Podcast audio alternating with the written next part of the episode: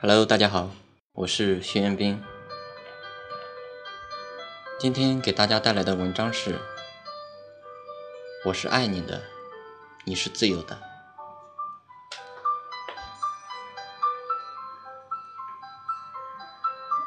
我的一朋友 H 君，上学那会儿，貌似很流行谈恋爱似的，于是他也找了一个。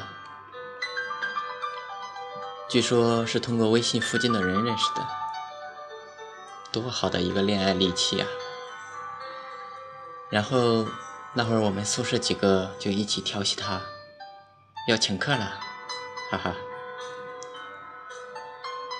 对呀，记得那会儿每当有人恋爱了，男方所在的男生宿舍与女方所在的女生宿舍都会结成姻亲，也是为了增强一下感情吧。然而，我们一直期待的恋爱喜桌一直没有出现。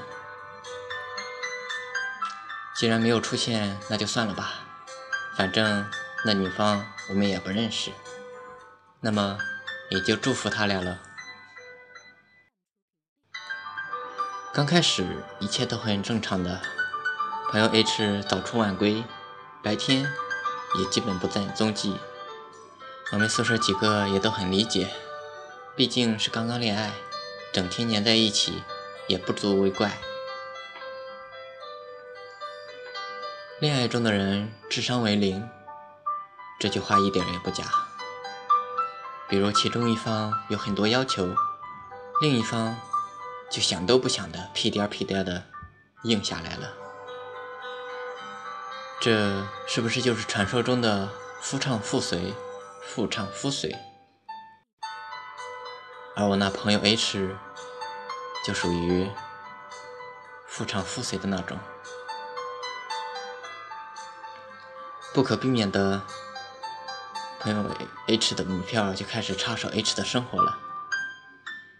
每天早睡早起，嗯，好好学习，这很不错嘛。不准和其他女孩子联系，嗯，这也可以理解，吃点醋也没啥。不准和其他男生多说什么，他妈，这什么鬼？这是吃咱们的醋。于是，每当他们一起走到校园，碰到 H 的同学朋友 H 上前打招呼的时候，他那女票都是仇视的眼神。就连碰到我们宿舍几个，仿佛也要赶紧避开似的，仿佛我们分分钟要抢走他似的。于是。我们宿舍的人对这门亲事有着强烈的一致感，绝对黄。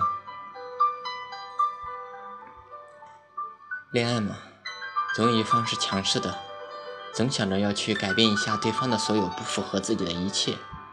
然而，这种强烈的控制欲总会让这段感情分崩离析。终于毕业了。他们的恋爱还在继续，然而却是千疮百孔。而这毕业季也是最考验恋爱是否稳固的最佳利器。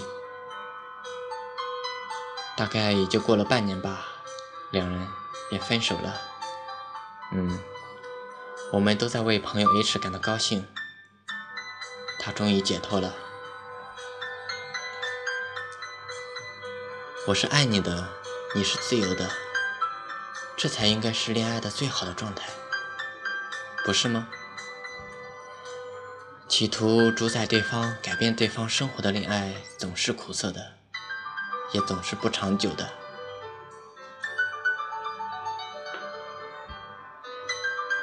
我是宣兵，学而实习之，感谢欢喜。